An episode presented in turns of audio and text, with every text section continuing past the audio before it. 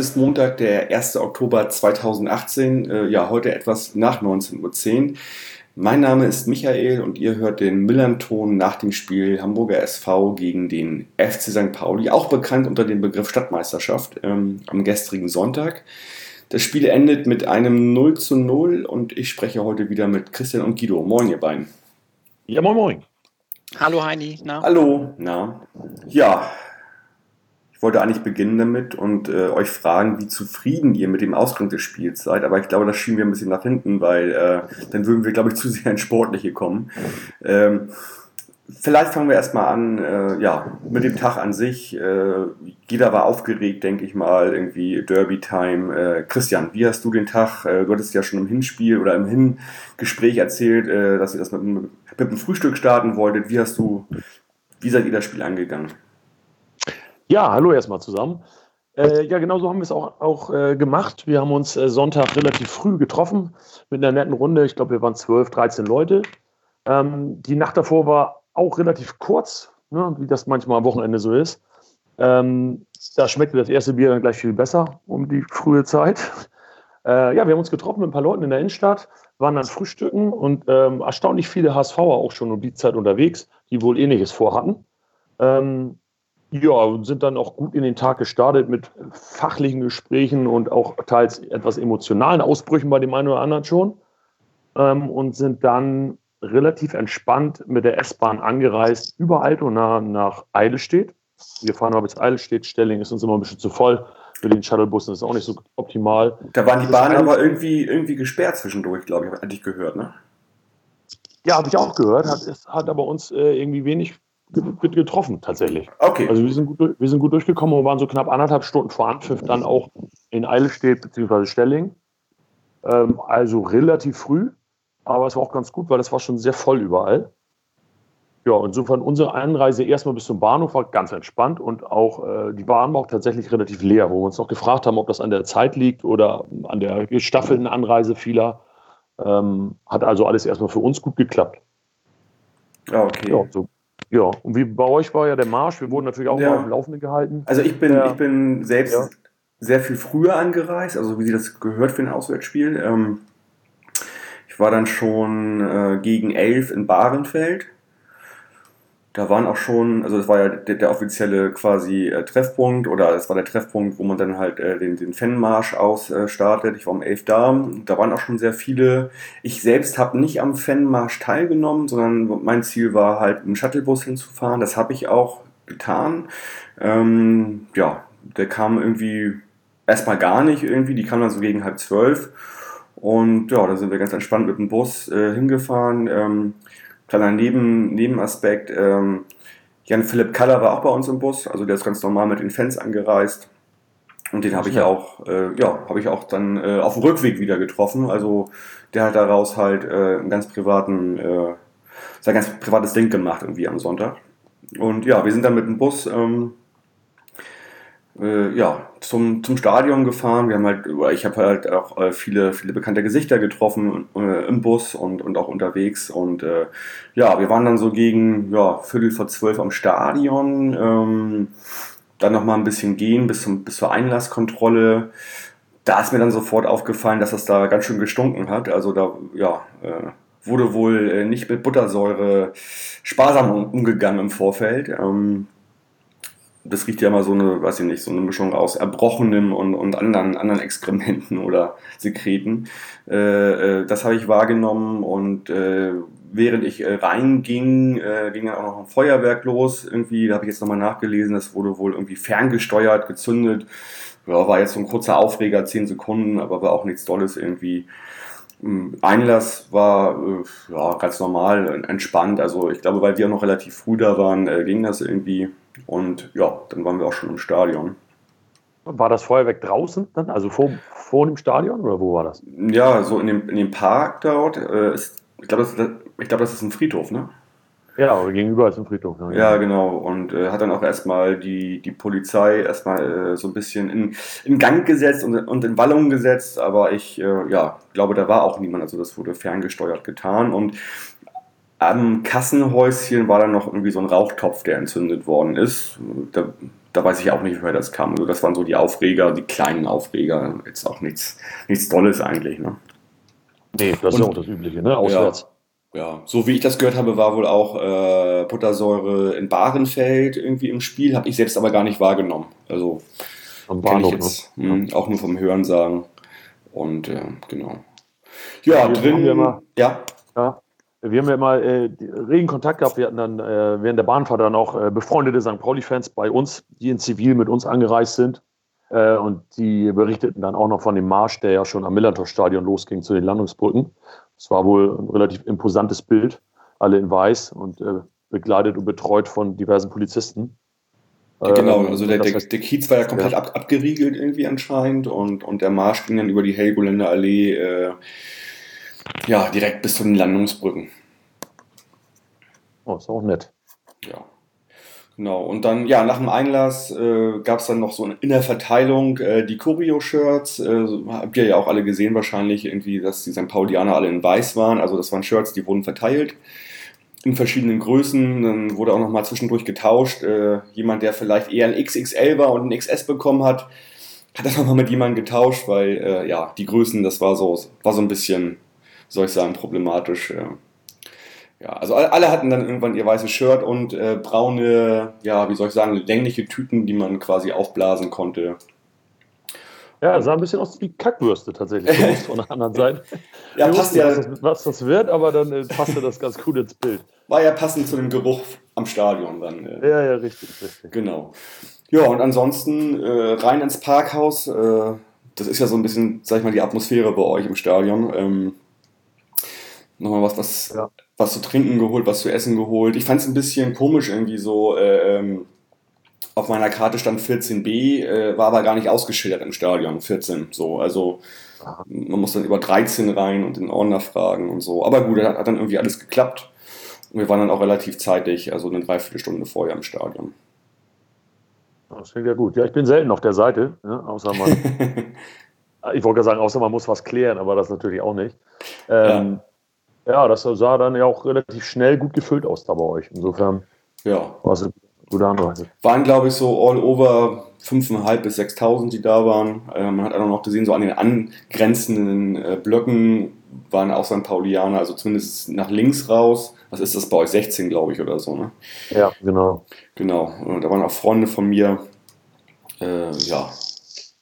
So, Ja, also da, ich, da saßen unsere, unsere Begleitung saßen auch da. Ne? Wie gesagt, Ja. in Zivil äh, hätte man, glaube ich, gar nicht so in Zivil machen müssen. Also die Anreise über Eile war relativ entspannt und immer mal wieder hat man einen Pulli oder ein Cappy von St. Pauli gesehen, aber auch von der Seite war alles entspannt und unsere etwas hartgesotteneren haben sich auch schon relativ früh getroffen am Stellinger Bahnhof dann und sind geschlossen zum Stadion.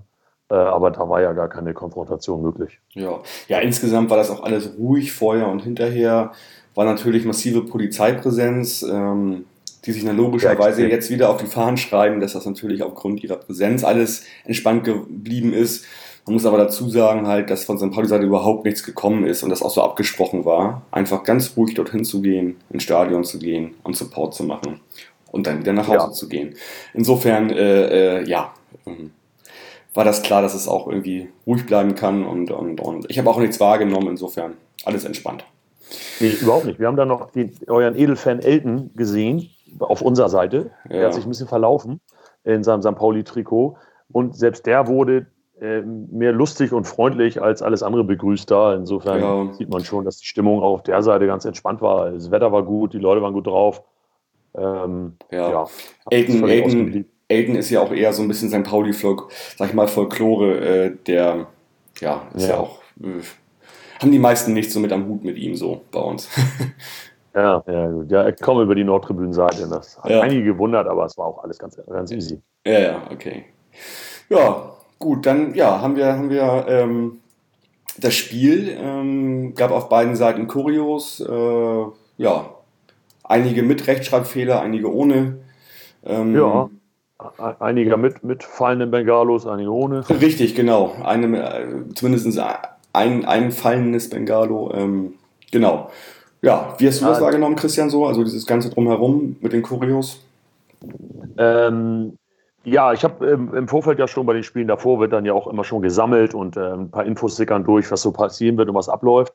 Ähm, fand ich zu Anfang sehr gut. Auf den Plätzen waren diese blauen äh, Glitzerfahnen verteilt, rechts und links von der Hauptchoreografie. Ähm, und wenn man dann schon die Fans so die rechts und links dann so ein bisschen sitzen bis zur Haupttribüne hin auch einbindet, das macht dann immer schon ganz guten Eindruck. Äh, da hat man schon auch gesehen, dass das über die komplette Seite gehen wird. Äh, ja, und als dann das Banner auch ausgerollt wurde, war die Stimmung auch echt grandios, fand ich, war echt gut. Ist dann ja ein bisschen abgeflaut.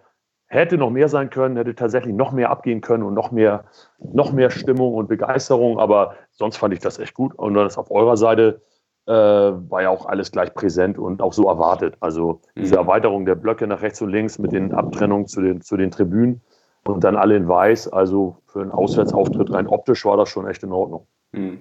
Ihr habt ja auch nebenbei euren 131. Geburtstag gefeiert, wenn ich das richtig wahrgenommen habe heute im Nachhinein. Das wusste ich gar nicht. Deswegen ja auch die Choreo oder so. Also ja, genau. Auf der Choreo waren ja äh, Felix Magger zu sehen unter anderem und Ernst Happel. Das sind dann natürlich so die Urgesteine, die man zu so einem kleinen Geburtstag dann auch gerne mal wieder rausholt. Mhm. Ähm, aber das, das war, glaube ich, wirklich eine Randerscheinung. Das wissen, glaube ich, auch die wenigsten mit dem Geburtstag da, die da die, die Fähnchen schwingen. Ja, wahrscheinlich, genau.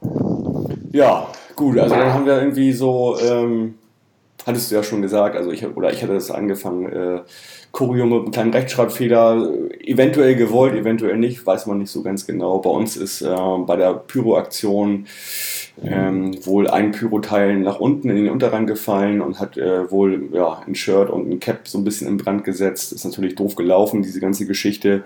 Ansonsten bin ich natürlich auch immer äh, ein großer Verfechter von Pyro und finde das auch sehr schön.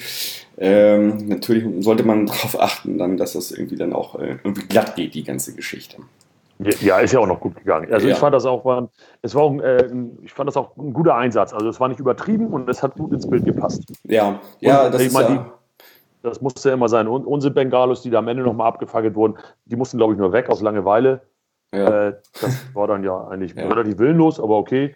Aber äh, bei euch war das jetzt, ja. ja. ist unglücklich, wenn da was runterfällt, aber ist zum Glück ja nichts passiert. Ja. Ich habe auch bei uns immer das Gefühl, wenn Pyro eingesetzt wird, dass, das, dass die schon wissen, dass sie das halt wirklich so machen, dass es auch, auch okay ist und, und nicht ähm, hinterher ein Thema wird. So, und ähm, ja. auch wenn wir das zu Hause gemacht haben. Insofern äh, bin ich da, wie gesagt, auch ein Verfechter von und ähm, äh, ja.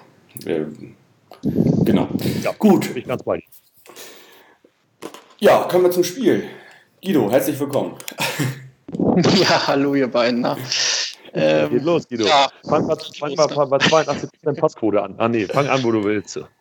Okay, ja, also eigentlich würde ich am liebsten ähm, mit der ersten Minute anfangen und auch gleich enden. Da gab es, ähm, was vielleicht noch gar nicht so äh, von den meisten Stadien so mitbekommen ähm, wurde, den äh, Tunnel von Santos also gleich schon mit einer guten Aktion ging es eigentlich los. Ähm, aber ich hatte auch gleich das Gefühl, dass das Stadion das noch gar nicht so wahrgenommen hat. Dafür war es einfach zu aufregend, das Spiel. Im, im, im Vorfeld wurde zu heiß gehandelt. Ähm, also die Reaktion von den Tribünen kam mir auf diese Aktion ähm, verhältnismäßig äh, gering vor. Also demnach, dass die Menschen noch gar nicht so richtig bereit waren für das Spiel. Ähm, okay, dann ging es halt los und ja, was wollen wir darüber jetzt sagen? Ähm, ja, also ich glaube, St. Pauli ist ins Spiel gegangen nach der relativ erfolgreichen Woche, also mit den beiden äh, Siegen, äh, Last-Minute-Siegen, dass sie natürlich erstmal gucken wollten, auch im Wissen, dass der HSV seine Probleme gehabt hat in den letzten Spielen. Sie haben halt natürlich registriert, aber das haben alle Mannschaften bisher gemacht, im Volksparkstadion sich relativ rein, tief reinzustellen, obwohl auch in den Auswärtsspielen vom HSV war das nichts anderes. Ähm, was halt auch auffällt, ist, dass der HSV ähm, eine große Diskrepanz aufweist zwischen Heim- und Auswärtsspielen, alleine schon von den Ergebnissen her. Also auswärts noch gar kein Gegentor gefangen. Ähm, nach dem 6-0 gegen, äh, 5-0 gegen Jan Regensburg waren sie auch in den Spielen natürlich danach, beziehungsweise eigentlich schon ab der zweiten Hälfte deutlich bemüht darum, das wieder zu korrigieren, auch mit den, mit den Auswechslungen in dem Spiel schon. Das, das hat man gemerkt. Das hat auch ähm, Tietz ganz gut hinbekommen, indem er ähm, Mangala, Janicic und auch, auch, auch Bates wieder installiert hatte. Ähm, das war für die Defensive wichtig. Das hat man auch in Fürth gesehen beim Spiel davor. Ähm, aber was auch das Problem in Fürth schon war, ist, dass momentan der HSV eine gewisse Konzeptlosigkeit hat im Angriff. Ähm, das wirkt sich auf die ganze Mannschaft aus, weil es ist ja nicht immer nur die Verteidigung, Mittelfeld oder Sturm, sondern es ist eben ähm, übergreifend. Man hat einfach das Gefühl, dass ein klein wenig oder ist zu wenig Zucht drin. Ähm, und es, es wirkt auch äh, nicht so, dass es, dass es jetzt komplett alles äh, durchdacht ist, dass dann planbar ist. Also was mir halt in der ersten Halbzeit auffiel, ist, dass, dass unser bester äh, Spieler sowieso, Douglas Santos, eben, klar, wir stehen relativ hoch, er steht dann schon über der Mittellinie. Und ähm, von da aus sind eigentlich unsere, vielleicht hätten sie vielversprechend werden können, aber erstmal die Angriffsversuche durchgestartet. Ähm, Santos hatte eben zwei, drei in der ersten Halbzeit ähm, Momente, wo er eben das Eins gegen Eins äh, für sich entscheiden konnte und daraufhin natürlich auch ein bisschen mehr Raum für uns war. Ähm, dazu muss man aber auch sagen, dass, dass St. Pauli eigentlich das ja eher so gemacht hat, dass mit Diamant, Tarkos und Buchtmann ähm, zwei Spieler so ganz langsam uns ähm, erwartet haben, so fünf Meter in, in der Hälfte des HSV. Also sie haben uns eigentlich eher spielen lassen. Von hinten raus wollten sehr kompakt stehen und das ist ihnen mit den Pärchen eigentlich auch immer wunderbar gelungen. Auch über die ganze Partie über. Also Knoll und Flum, da war in der Zentrale äh, nicht viel zu holen. Also Knoll mit Müller-Dali meistens und, und Flum mit Schenk Shahin ähm, haben das sehr gut gemacht. Also im ganzen Verbund natürlich mit der Viererkette auch hinten ähm, die Räume extrem eng gehalten. Also wenn man sich die, die, die ganze ähm, Ballbesitzmap mal anguckt, dann sind 50 Prozent mhm. im Mitteldrittel haben sich der ganzen Partie abgespielt. Das sah manchmal auch echt witzig aus, weil halt wirklich das so massiert war einfach. So, so, viele Menschen auf einmal irgendwie rumstanden, rum, ja. rumrannten irgendwie. Und das, äh, sage ich mal, zwingt natürlich auch dann zu Fehlern einfach. Und deswegen war es auch so ein grottenschlechtes Spiel, glaube ich, einfach, weil es so eng war. Ne?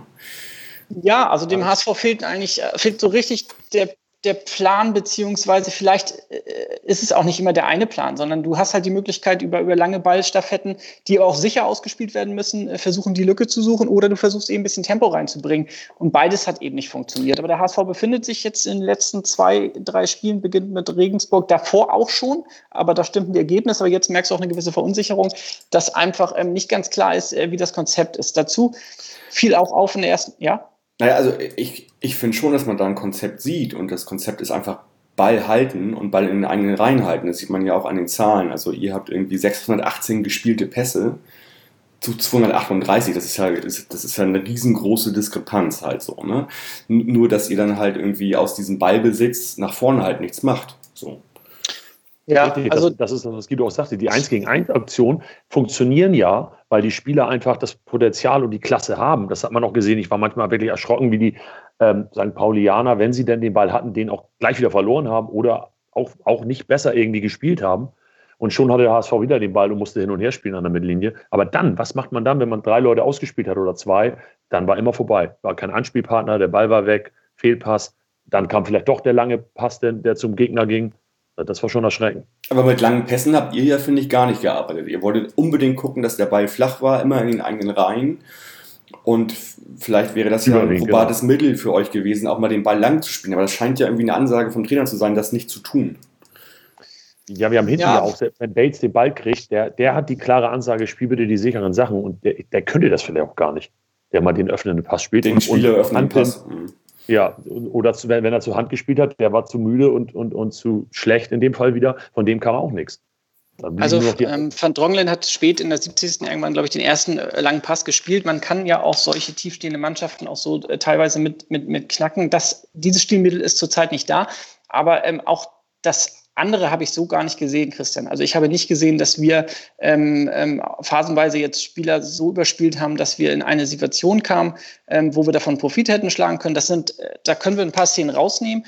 Ähm, aber erstmal war es so, dass dass wir eben dieses, dieses Übergewicht, was wir am Anfang schon hatten, ähm, also wir wollen vielleicht auch, wenn wir gleich vom Anfang sprechen, also es ging dann los, dass es ein bisschen unruhiger war, aber auch St. Pauli fand ich, war die ersten fünf, sieben, zehn Minuten ähm, auf jeden Fall äh, da im Mittelfeld. Ähm, dann gab es auch siebte Minute gleich den, den Kopfball, ähm, von Kopfball Schulter war das von Flum. Ja. Genau, also da haben sie auch gleich angedeutet, dass, dass die auf jeden Fall auch ähm, immer wieder Nadelstiche setzen wollen. Das interessanteste Duell war definitiv ähm, Santos auf der Seite gegen Shahin. Also am Anfang hatte Santos zwei äh, zweimal gut dupiert, aber auch Schein kam dann auch äh, einmal äh, sehr gut durch auf seiner Seite und hat, glaube ich, Van Dronglen ein bisschen stehen gelassen, aber eben war die, die Flanke zu ungenau. Das war aber dann schon 25, 26. rum. Mhm. Ähm, dann hat ich, fand, ich, fand, ich, ich, fand übrigens Shahin ähm, dieses Mal eigentlich sehr ungewöhnlich, defensiver fast besser als, als offensiv. Also ich finde, er, er, hat nach vorne sehr viel äh, Bälle verloren und sich festgespielt ich meine, klar, das ist bei der Spielweise, die er hat, ja auch normal. Also äh, er macht das halt ab und zu, äh, er ist halt super am Ball. Ähm, und wenn es dann irgendwie ein von, eins von, weiß ich nicht, dreimal klappt oder viermal klappt, dann ist es auch eine super Chance eigentlich. Und das hat er ja wieder gemacht, aber ich finde, er hat sich diesmal wirklich sehr, sehr, sehr oft festgespielt und nicht den freien äh, Mitspieler gesehen. Das nochmal so nebenbei. Aber ich fand ihn nach hinten halt sehr gut diesmal. Also. Ja. ja, aber man hat gesehen, dass Schein derjenige ist, also zumindest auch in dem Spiel, ich sehe St. Pauli spiele wie gesagt sonst nie, ähm, der die 1 gegen 1 Duelle gewinnen kann. Und äh, dazu passt auch eine Statistik und das ist eigentlich eine Statistik, die ich mir jetzt mal rausgesucht habe. Also die fürs Heimteam und für die Mannschaft, die die der HSV sein möchte, ähm, natürlich für mich katastrophal ist. Also wir haben hier einen Wert von 8 zu 4 Dribblings im gesamten Spiel, die gewonnen worden sind. Und diese 8 steht bei St. Pauli. Und davon hat Schein drei Dribblings gewonnen. Äh, der zweite Spieler, der noch äh, zwei gewonnen hat, war Duciak von St. Pauli. Äh, sonst drei mhm. Spieler mit einem.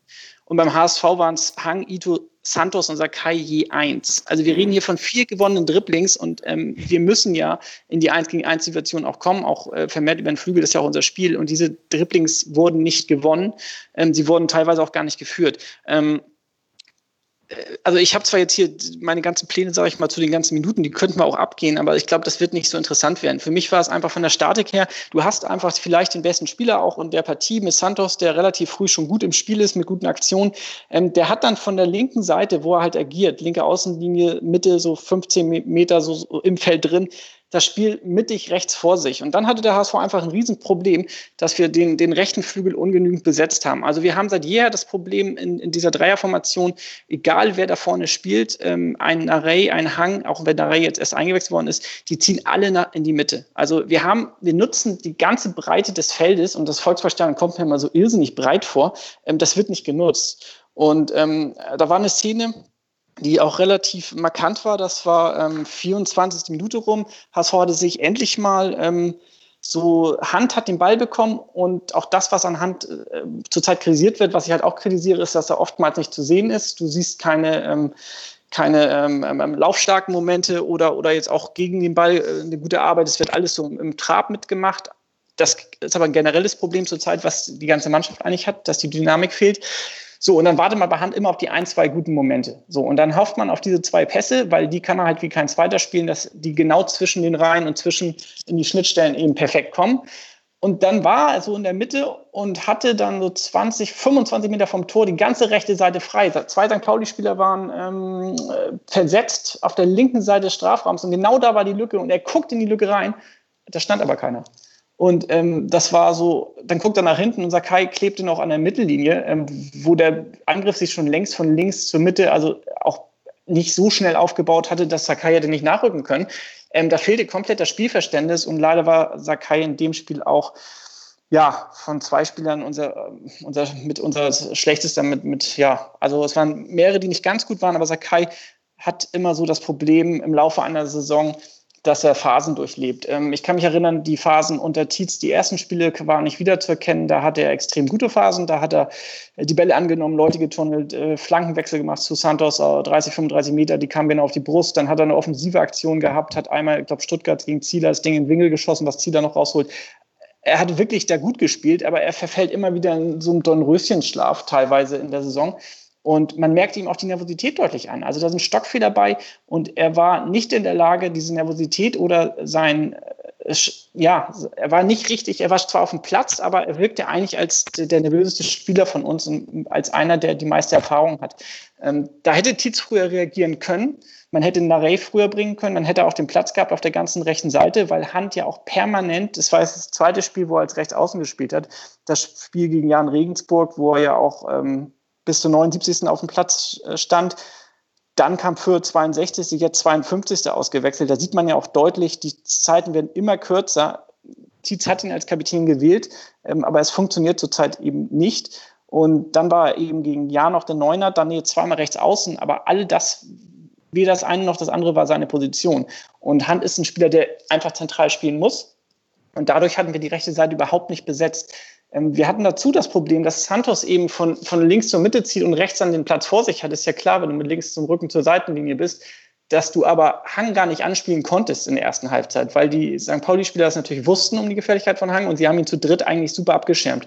Ähm, das hat mit, mit Bubala, Zierreis hat mit drauf geachtet, beziehungsweise der war eigentlich eher in. Flum hat das abgedeckt, Schein auch noch. Also die haben ihn eigentlich so eingekeilt, dass da gar nichts ging. Also Hang haben sie aus dem Spiel genommen und unsere rechte Seite war gar nicht da. Also äh, war das Spiel vom HSV so schon eingeschnitten, ähm, dass es schon schwierig war, ähm, ja, irgendwie darauf zu kommen, wie wollte HSV jetzt überhaupt ein Tor schießen? Ab war super bemüht, aber ist natürlich auch gegen und Ziereis da auf zwei Leute geprallt äh, wo er natürlich äh, Schwierigkeiten hat. Das hat aber auch jeder. Lasocca hätte sich da auch nicht durchgesetzt gegen zwei Mann. Und der Spieler, der von uns die meisten Freiräume hatte, das war Holtby. Also wir haben teilweise, ich habe beim Freund geguckt, auch mal ähm, wieder zurückgespult, haben uns die Szenen nochmal angeguckt. Der hatte so einen irrsigen Freiraum. Der ist so viel gelaufen aber sowas von nicht effektiv. Ähm, dann stand er links zwischen Hang und, und, also es ist jetzt nur eine Szene gewesen, aber stand er links zwischen Hang und, und, und Santos auf der Außenlinie.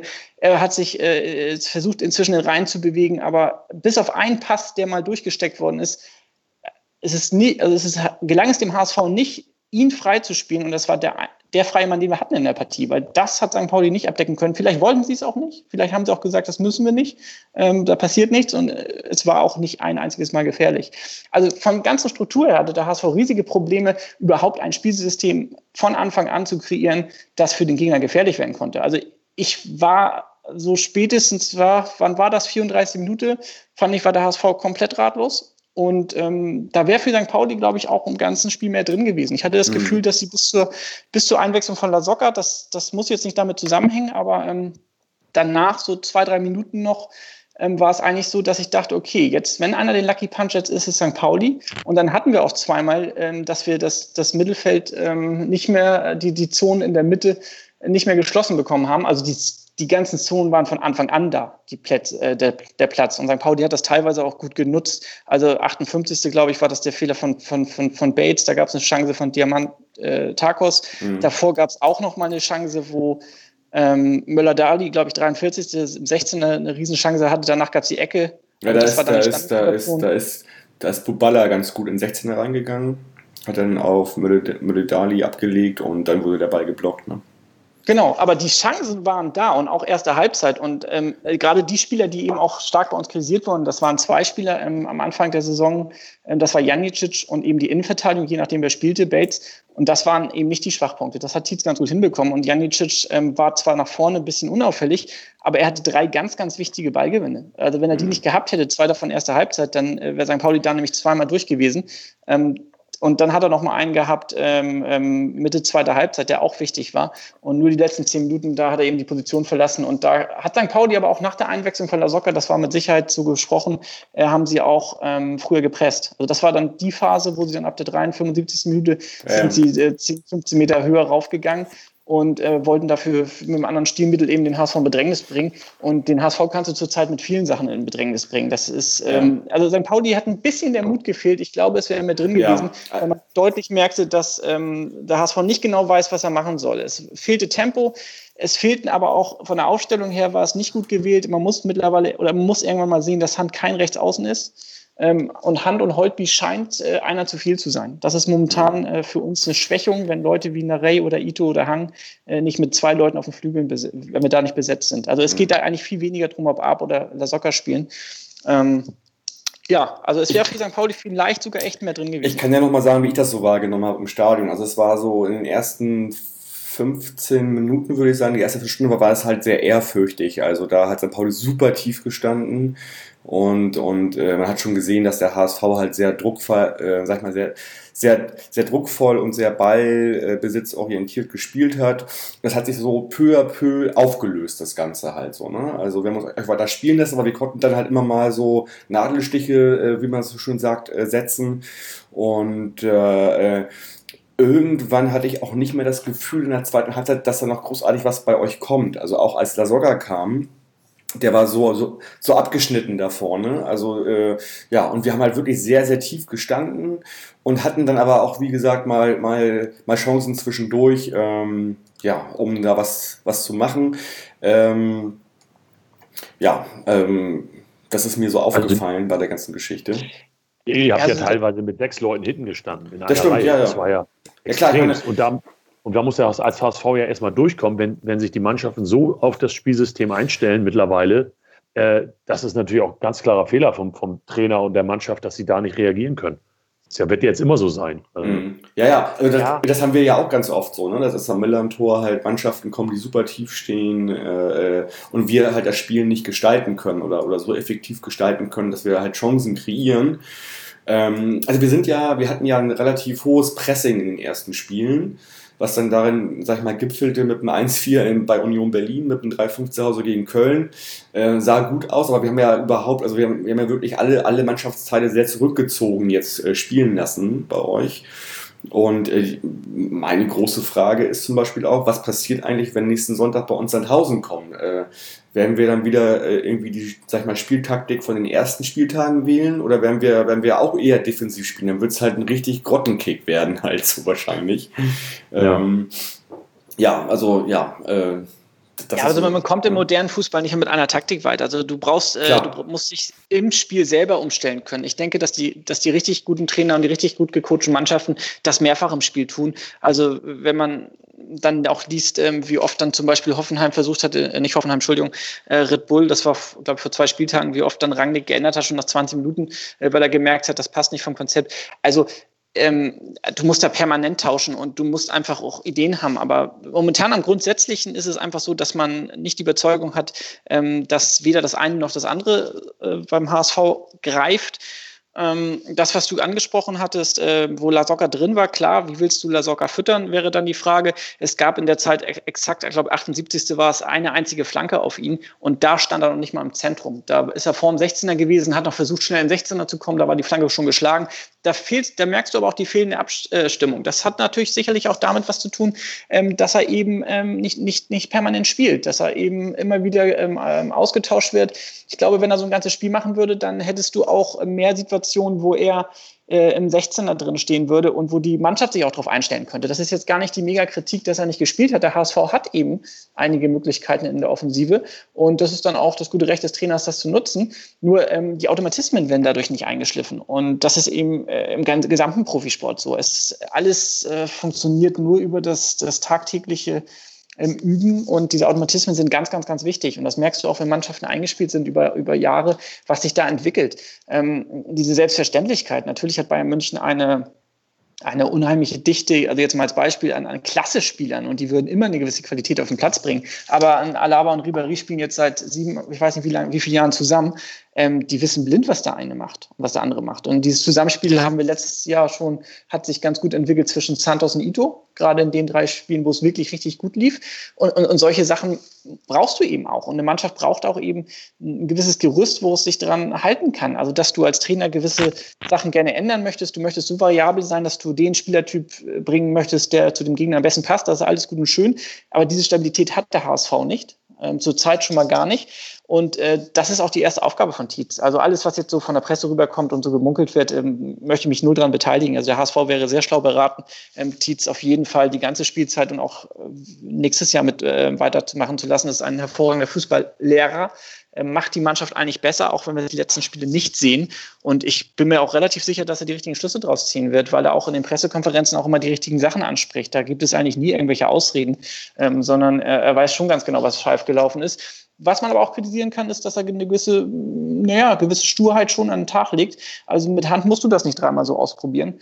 Ähm, da hast du einfach andere Möglichkeiten. Es ist ja nicht so, dass du da, dass du da eingeschränkt bist. Du hast da wirklich einen gewissen Pool an Offensivkräften und auch Arp macht das erste Spiel von Anfang an. Das hätte er früher machen können. Also Arp hat gebrannt hat auch von Emotionen her und auch vom Einsatz her sicherlich gut gespielt. Aber die Problematik war, dass wir Aktion im letzten Drittel hatten. Und wir kamen da gar nicht durch. Und wenn du einen Spieler hast wie Douglas Santos, der von der ersten bis zur 15 Minute schon so gut im Spiel ist, also auch 15 Minuten war es auch so, da hat er auch Schein einmal dupiert, da musst du den Schwung einfach mitnehmen. Und wie du dann auch schon gesagt hast, da war St. Pauli teilweise zwar da, aber es wirkte schon so, dass HSV über den Ballbesitz jetzt ein bisschen besser ins Spiel kommen kann. Dann hat der Hang einmal mit Geschwindigkeit, ist er auf, auf Avovor zugelaufen, hat aber irgendwie verstolpert, beziehungsweise Avovor hat ihn dann super gestoppt. So, aber ähm, das, das war das dann auch im Großen und Ganzen. Ne? Also da mhm. kam jetzt nichts, wo du jetzt gesagt hast, eine Druckphase von fünf, zehn Minuten, immer wieder Angriff im Angriff. Ich hatte eher das Gefühl, es waren zwei so Druckphasen von, auch wenn es nur so um die anderthalb Minuten waren, von St. Pauli, das war so 28., 30. rum, wo sie dann sich auch mal in der, in der, in der HSV-Hälfte mal festgesetzt hatten. Ähm, und da kam auch mal was von, wie gesagt, von Shahin, da musstest du schon aufpassen, dass der dir da nicht entwischt. Ja, weil, weil, weil der halt in der Lage ist, diese 1 zu 1 Situationen für sich zu genau. entscheiden halt. Ne? Das ist natürlich bei solchen Spielen dann wichtig, weil nur so machst du halt Raum und, und kannst halt Chancen kreieren. Ne? Der, der ja, letzte aber was, Wille was fehlt dabei ja bei allen. Ja, ja aber das ist nicht der letzte Wille. Das ist eben die Möglichkeiten, die du auch hast. Also ich würde gar nicht vom Willen sprechen. Also was ja, aber der Wille war auch nicht da. Das war emotional. Also wenn man das jetzt mal von der emotionalen Seite betrachtet und nicht nur von den Zahlen, war da ja nicht, das war kein klassisches Derby. Ich glaube, es gab einmal eine kleine Rudelbildung. Das hatten wir, früher hatten wir das zehnmal in so einem Spiel. Und da ist ganz anderes Feuer drin. Und dann grätscht und rennt auch mal einer mehr. Das kommt dann anders bei den Rängen an. Das kommt anders bei, bei, bei mhm. den Experten an. Das da gab es aber auch noch David Jaro, lieben Christian. Das, ja, das, das darfst du nicht vergessen. Der war halt immer Reizpunkt.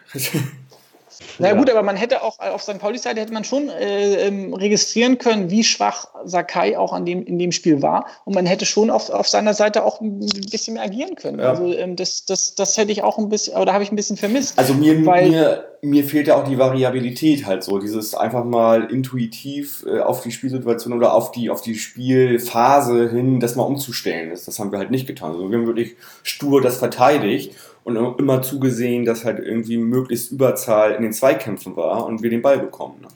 Ja, aber das war auch in der Pressekonferenz danach, hast du dann auch gehört von, von eurem Coach, dass er schon gleich angesprochen hat, dass man halt wusste, wie der HSV spielt, aber auch eine gewisse Gefahr daran sah, einfach in, die, in der individuellen Klasse, gerade im Offensivbereich, ähm, da wollte man dem HSV keinen Platz geben, wie die, alle genau. Mannschaften zuvor halt auch. Da hat man natürlich kein Interesse, ähm, sich da zu entblößen und den HSV spielen zu lassen. Und auch deswegen hat, glaube ich, ähm, Koczynski gesagt, ähm, sinngemäß, ähm, wir wollten ja auch gar nicht diesen Schlagabtausch machen, weil wenn wir dann vielleicht auch ein bisschen bisschen mehr unsere Chancen nutzen, ein bisschen mehr unsere Räume aufmachen, ähm, dann äh, haben wir, war eben die Angst auch zu groß, dass der HSV das ausnutzt. Und deswegen hast du mit Knoll und Flum auch äh, bis zur Auswechslung von Flum einfach ähm, da so solide gestanden, dass das, glaube ich, immer ähm, das Grundsätzliche war, du kannst vielleicht mit den beiden Außen und Buchtmann noch nachgehen in die HSV-Hälfte, aber der Rest bleibt gefälligst in der eigenen Hälfte und sichert das ab, weil wir hier äh, keinen Platz freigeben wollen. Mhm.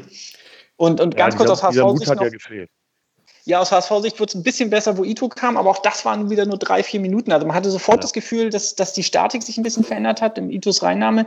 Ähm, dann hat sich das natürlich gewechselt. Dann ist Hang ähm, auf, Ito ist für, für, für, Hang, äh, für Hang gekommen und muss mal ganz kurz gucken, wer ist denn für, ähm, nee, Ito ist für Hand gekommen, ne? Oder wie war das genau? Weiß ich auch gerade nicht. Ja. Äh, ich glaube ja, Hang war, Hang war noch drin. Okay, dann ist Ito für Hand gekommen und dann ähm, ist Hang, glaube ich, auf rechts gegangen. Und ähm, dann hat sich das natürlich gleich ein bisschen verändert, weil sich, sich nicht mehr so im Weg standen in der Mitte. Also dann hatte Holt wahrscheinlich ein bisschen mehr Platz. Und ähm, ja, also es, es, sah dann für einen kurzen Moment besser aus, aber was dann auch wieder auffiel, ist, dass sie Ito den Ball gegeben haben und gesagt haben, okay, mach mal. Ähm, und sie haben ihn im Endeffekt alleine gelassen. Klar, es ist auch eine Möglichkeit, dass du sagst, du willst ihn isolieren und er soll dann das Dribbling da im Raum suchen. Aber das war zu viel. Also da musst du auch mal an, äh, mit, mitgehen. Und das habe ich auch ein bisschen vermisst, weil das Santos eigentlich super kann sonst, aber auch von den anderen Spielern. Sie haben ihn nicht unterstützt. Und äh, das ist eben so das bisschen das Konzeptlosigkeit, die momentan in der Phase äh, des, der letzten Spiele mit aufgekommen ist, äh, wo Tietz einfach äh, Lösungen finden für muss. Und er muss mittlerweile einfach wissen, wie die Mannschaften stehen und muss sich da was anderes einfallen lassen. Mhm. Ja, genau. Es ist ja im Grunde genommen ist es ja so, St. Pauli hat den Eindruck gemacht, als sind sie von Anfang an zufrieden mit einem Punkt. Das ist schon das Größte. Und der HSV hat äh, immer auf die Chance gewartet und gehofft, vielleicht kommt der Lucky Punch noch und wir kommen durch die Sechserabwehr durch oder auch nicht. Aber keiner hat den entscheidenden Schritt gemacht, vielleicht doch noch was dran zu ändern an dieser Meinung. Mhm. Also, Finde ich so, auch. So kommt mir das vor. Wo du gerade sagst, wo du gerade sagst, Lucky Punch, ähm, Christian. Ähm, 90. plus 2. Äh, der Ball ist durch euch irgendwie bei uns im 16er. Wir klären den und, und ähm, es gibt in der ungefähr Höhe der Mittellinie einen Zweikampf von Shahin gegen zwei euer Spieler. Ich weiß gar nicht, wer das genau war. Setzt sich durch und, und er schießt aus 40 Metern. Ähm, wie ja. hast du das wahrgenommen im Stadion? Weil der, der Ball war ja sehr lange in der Luft auch tatsächlich. Ne? Ja, also äh, beim Schuss selber habe ich noch gedacht, ach, das, das wird nichts. Und dann wurde der Ball immer länger, immer länger und unser Pollerspick musste immer schneller laufen äh, und hat dann ja zum Glück noch klären können. Äh, war natürlich ein großer Schreckmoment, weil dann wäre alles zusammengebrochen. Mhm. Das hätte ein böses Ende genommen. Aber ähm, der Torwart sagte ja auch, es sah gefährlicher aus, als es tatsächlich ja, war. Und war es war also gar nicht so dramatisch der Ball war ja auch so lange in der Luft, also mir war auch schon klar, während der Ball geflogen ist, das kann nur ein Tor werden, wenn Pollersbeck wirklich einen ganz groben Fehler macht. Äh, und das, ja, oder äh, stolpert oder daneben. Genau, oder, genau. genau. Und äh, das würde ich mir jetzt auch nicht zutrauen. Insofern äh, hätte ich mir eigentlich gewünscht, dass, ähm, das habe ich auch schon in der Situation für mich selbst sozusagen oder zu mir selbst gesagt, als, als er geschossen hat, ich finde, er hätte den Ball lieber äh, rüberspielen sollen zu Buchtmann. Ja, der wäre glockenfrei gewesen. Da wäre losgegangen. Naja, da, da, war auch noch ein Mitspieler von euch, aber es wäre auf jeden Fall so, so eine 1 zu 1 Situation gewesen. Ja, ähm, und und ähm, ja, ich. Gut, kann man hinterher immer, in der Situation nicht. Kann man immer, immerher quasi ja. hinter sagen, ich meine, aber das ist natürlich auch die Spielweise von Shahin, der äh, natürlich bekannt dafür ist, solche genialen quasi Kunststücke dann auch mal zu machen und, und wenn der dann reingeht, dann äh, ja, umso schöner. Ja, ja, Ne? Er wäre ja wirklich reingegangen, das ist ja das Erstaunliche. Das war ja wirklich ein Kunstschuss. Ja, ja. Kann man ja sagen. Ja, ja. Ja, er, ja, er, ist ja auch so ein Typ Straßenfußballer halt. Ne? Er ist halt wirklich, da ist halt quasi Genialität und Wahnsinn also stehen da Tür an Tür bei ihm. Und ja. so oft, wie man sich über ihn aufregen mag, ist er immer jemand, wenn er dann mitten im Spiel ist und fit ist, der Spiele entscheiden kann tatsächlich. Ne? Also durch seine Aktion. Ah, da wäre es das fast gewesen. Ich, ich hatte nur mal ganz kurz was anderes. In der 60. fing das für mich schon an, wo einer eurer Spieler, ich weiß nicht mehr, wer es war, den Ball kriegt nach einem Foul und lässt den dann so durchlaufen, nochmal 20 Meter ins Feld rein, was schon sehr nach so möglichem Zeitspiel aussah, wo ich mich frage, wieso muss man in der 65. schon anfangen, äh, die Uhr runterlaufen zu lassen? Danach waren noch so zwei, drei andere Aktionen. Ja. Das zeigt auch wieder, dass da eben, ja, dann sind alle so zufrieden, ach, das kriegen wir schon irgendwie hin und es läuft schon so, aber dieser Biss, und dieser Kampf nach vorne, dass man nochmal sagt, irgendwie kriegen wir das Ding noch rein, das war halt überhaupt nicht mehr da und das ja. hat sich durchgezogen. Also das ist mir auch aufgefallen. Wir sind, also ich habe unsere Truppe seit Jahren oder nie wahrgenommen über eine Truppe, die irgendwie schauspielert, die großartig ganz doll tritt oder die auf Zeit spielt. Und das ist mir diesmal aufgefallen, wir haben halt auf Zeit gespielt in der zweiten Halbzeit, das stimmt.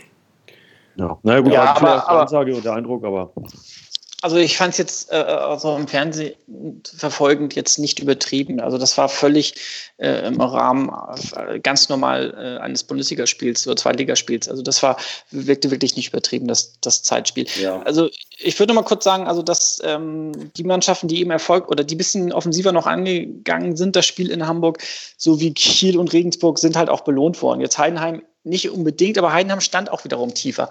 Ähm, also ich ich glaube wirklich, dass St. Pauli irgendwann in der zweiten Halbzeit ähm, hätten sie, gut, dann kam natürlich Idos Einwechslung, vielleicht wäre das nicht der richtige Zeitpunkt gewesen.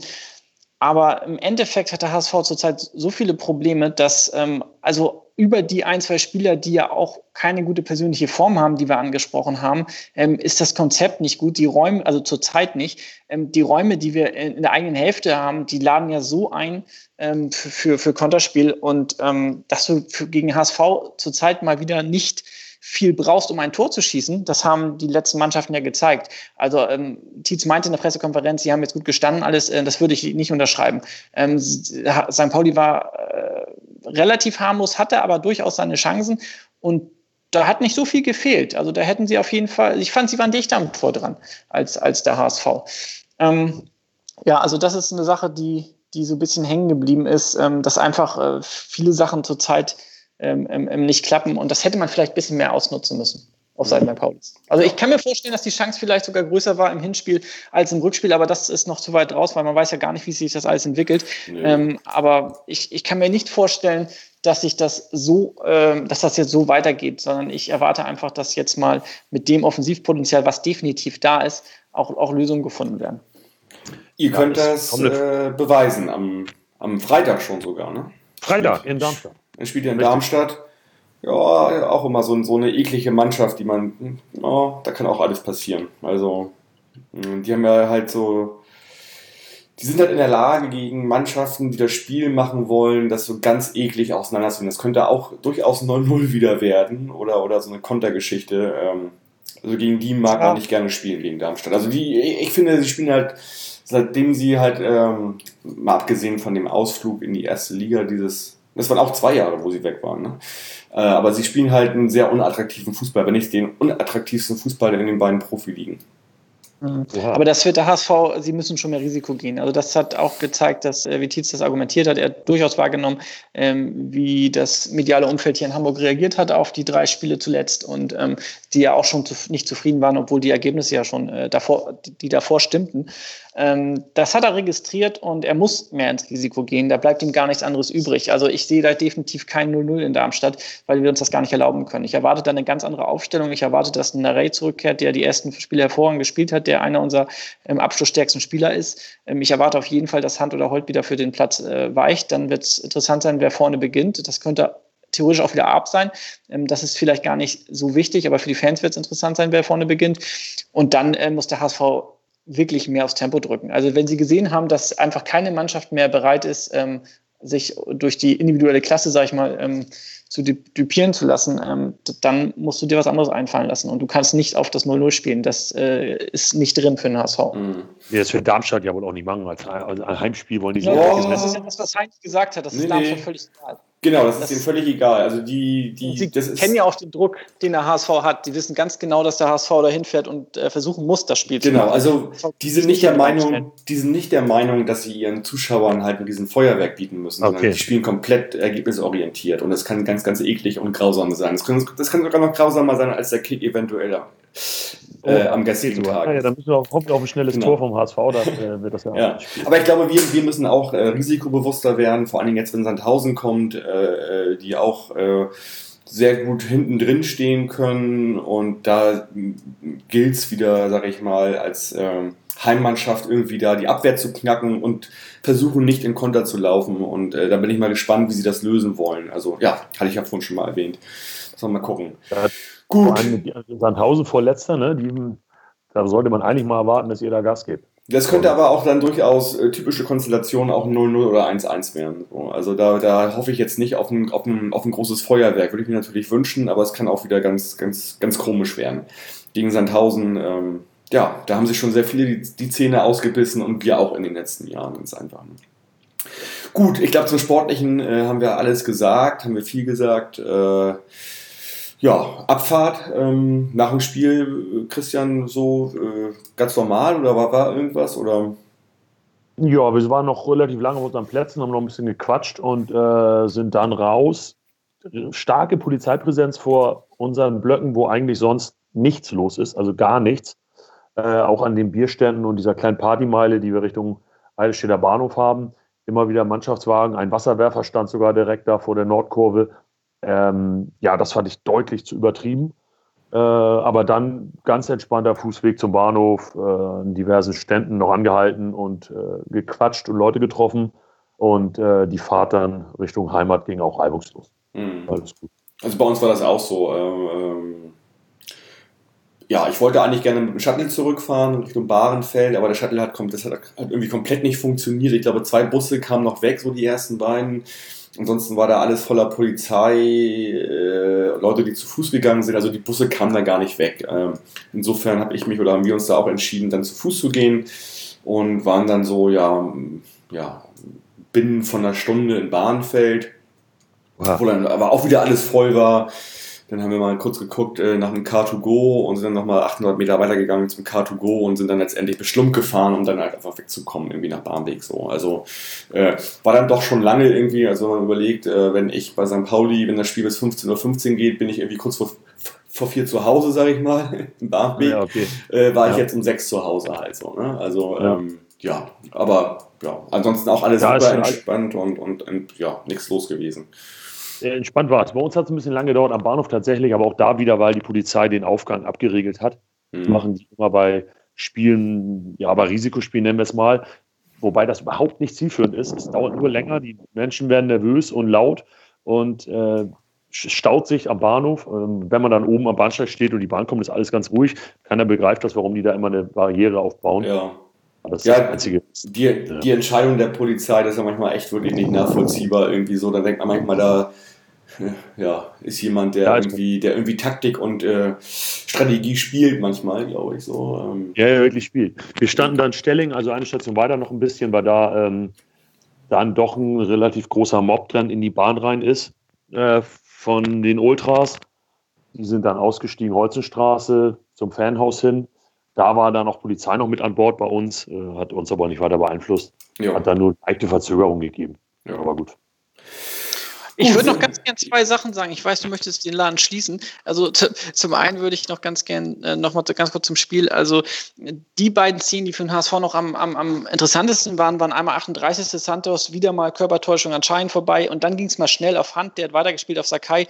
Es sah ein bisschen aus, dass er den auf den falschen Fuß bekommen hat, aber trotzdem mit links gut reingeflankt und dann gab es einen Kopfball von, von Arp. So, das war der, der war relativ harmlos, aber da haben sie endlich mal schnell gespielt und so muss es auch sein. Meistens geht es eben über Santos, wenn er einen aussteigen lässt und dann ähm, kam das Spiel dann endlich mal von Hand schnell rübergespielt. Das war die eine äh, Möglichkeit, die der HSV noch ganz gut hatte und dann eben noch zweite Halbzeit war das mit Hang, ähm, wo er dann im 16er war und den Schuss noch hatte. Ähm, was dazu einfach noch Der- kommt, der solche dann Sachen müssen einfach ans Außennetz geht, ne? Genau, sowas muss einfach schneller gespielt werden. Das war viel zu wenig. Da hattest du die zwei, maximal drei Situationen im ganzen Spiel. Und äh, nach wie vor ist, haben wir eine ganz große Diskrepanz bei den Standardsituationen. Wir hatten dann zwei Ecken, äh, zwei Standardsituationen von Santos. Die eine war ganz schlecht, die andere war nicht viel besser. Die eine Äh, Ecke war doch so geil, wo er, wo er gegen die Eckfahne haut und, und ähm, Ja, peinlich. der Ball dann weg Ja. ist irgendwie so, ne? Das habe ich ein bisschen anders gesehen. Ich glaube, das war die Ecke, für mich sah es so aus, ich habe es mir in der Wiederholung nochmal angeguckt, wenn wir die gleiche Ecke meinen, ähm, er, hat Ito, er hat Ito absichtlich angeschossen. Ito hat das auch gar nicht gewusst und er hat geguckt, er wollte ganz schnell die Ecke ausführen, hat Ito versucht anzuschießen, das hat aber nicht richtig funktioniert und dann hat er noch Abseits gegen sich gepfiffen bekommen. Ja, aber gut, aber wenn, Ja, er, wenn, wenn der Mitspieler das, das nicht weiß, dass er das tut, ist es natürlich trotzdem Slapstick, ne? Also, Ja, ja, es, es wirkte wie Slapstick, aber es war eigentlich, äh, er hatte einen Plan dabei. Äh, der ist gänzlich äh, misslungen, aber Ja, ich ja kurz grad zu, sagen. Zu den Standardsituationen, das ist eben auch ein Problem. Wenn du mal, ich weiß nicht, wie Köln seine Spiele komplett gewinnt, habe ich nicht verfolgt, aber wenn du vielleicht spielerisch mal über Phasen der Saison oder eine Phase hast, wo es nicht so kommt, du hast mit, wenn du Lasocca bringst, du hast mit Bates, du hast mit Van Drongenen, eigentlich jede Mannschaft hat solche Leute in ihrem Team, die können Kopfballduelle gewinnen und ähm, da müssen auch die Standards mal kommen. Und das ist eben, äh, das zieht sich wie ein roter Faden seit zwei, drei, vier Jahren beim HSV durch. Die Standardsituationen sind einfach viel, viel zu schwach. Äh, die müssen mehr trainiert werden. Eigentlich hast du jetzt mit Santos, der endlich schon Hand abgelöst hat, weil Hand äh, Ecken und ähm, und Freistöße. Also ich stelle mir da mal so vor, er trifft sich dann irgendwann in fünf Jahren oder so nach seiner Karriere, trifft er sich mit dem ganzen äh, Werder-Mob an, an Ex-Spielern, äh, mit, mit Wiese und wie sie alle heißen. Und dann erzählt er, ja, wisst ihr noch, wie sie abgestiegen, wie damals HSV abgestiegen ist, dann guckt euch mal meine Standardsituation an. Das war mal ein Beitrag dazu. Und ja, weil das ist ja, nicht- es ist nicht fassbar gewesen. Wenn man sich die erste Liga mal anguckt, äh, die ganzen Standardsituationen im letzten Jahr von Hand, die kommen alle ähm, halb hoch. Äh, Da ist nicht eine, nicht eine einzige Flanke ist in den Strafraum gesegelt, wo irgendeine Gefahr ausgestrahlt worden ist. Und was noch viel unverständlicher ist, egal welcher Trainer, du musst es doch irgendwann mal abschalten. Das gucke ich mir zwei Spiele an und dann sage ich, du schießt keinen Freistoß mehr. Und das ist jetzt hier gar kein äh, so eine Thekenansage, sondern das hat auch mit einer gewissen Logik zu tun. Wenn jemand 50, 60, 70 Standards schießt in einer Saison und die kommen alle, die werden alle nicht gefährlich, dann ist, nicht, ist es nicht derjenige, der bei uns die Standards schießen sollte. So, und das haben wir jetzt endlich gelöst, aber Santos hatte eben nicht den Tag der Standards vielleicht, aber da kommt viel zu wenig bei rum. Da, das muss sich auch ändern. Wenn du eben eine Phase hast in der Saison, wo es nicht läuft, dann musst du über Standards mal gefährlich werden. Ja, Oh ja. das ist doch bei allen so. Wenn man, wenn man eine Sache oft und viel macht, wird man doch normalerweise darin besser. Das, das ist genau das Gegenteil bei vielen. euer, euer, euer ganzer Niedergang ist doch sowieso eine ganz lang, lang geplante Geschichte zwischen Bremen und St. Pauli. Ne? Also die schicken euch Hand, wir, wir schicken euch Knebel und Hollerbach. Äh, Ah, siehst doch, du, jetzt hast du es mal. Ist doch, ist doch klar, wo das- hingeführt hat. So. Also, Natürlich. ihr habt es halt nur Ja, nicht so geblickt. So. Ah, das, nee, so ist das. So wird es auch weitergehen. Gut, ihr beiden. Ähm, ich glaube, wir haben es und wir treffen uns vermutlich im, im Frühjahr wieder, wenn es dann ähm, Richtung Auswärtsspiel für euch geht am Millantor. Ähm, Ja, freue ich mich schon sehr drauf tatsächlich. Also, dann, dann schauen wir mal, was das wird. Also wir sind immer noch äh, Stadtmeister und Derby-Sieger seit 2011. Äh, ich habe gehört, es gibt äh, Eltern mit Kindern, die schon, die schon äh, fast rauchen und Bier trinken dürfen, die noch keine Derbys äh, HSV-Siege gesehen haben in der Zeit. Äh, insofern, ja, äh, seid ihr im Zug und wir werden versuchen dann im Frühjahr äh, das zu verteidigen. Michael, wir kriegen das hin. Im Frühjahr wird es ein ganz anderes Spiel werden. Alles klar. Gut, habt vielen Dank, äh, viel Spaß in Darmstadt. Äh, das meine ich wirklich äh, so ein bisschen ironisch, weil das? das ist wirklich, das ist echt Pain eventuell. Und äh, ja, vielen Dank für eure Zeit, für die beiden Gespräche. Und äh, noch soweit äh, viel Erfolg für die restliche Saison. Ich fand's, ich fand's schön bei euch. Ich komme am nächsten Jahr auf jeden Fall wieder. Ja, sehr schön. Danke dir auch, Heini. Und Ne? Viel Erfolg noch. Alles klar, habt einen schönen Abend und äh, das wünsche ich auch den Hörerinnen. Eine schöne Woche. Wir sehen uns Sonntag gegen Sandhausen. Forza, bleibt gesund und macht's gut. Ciao, ciao. Tschüss. Danke, ciao, ciao.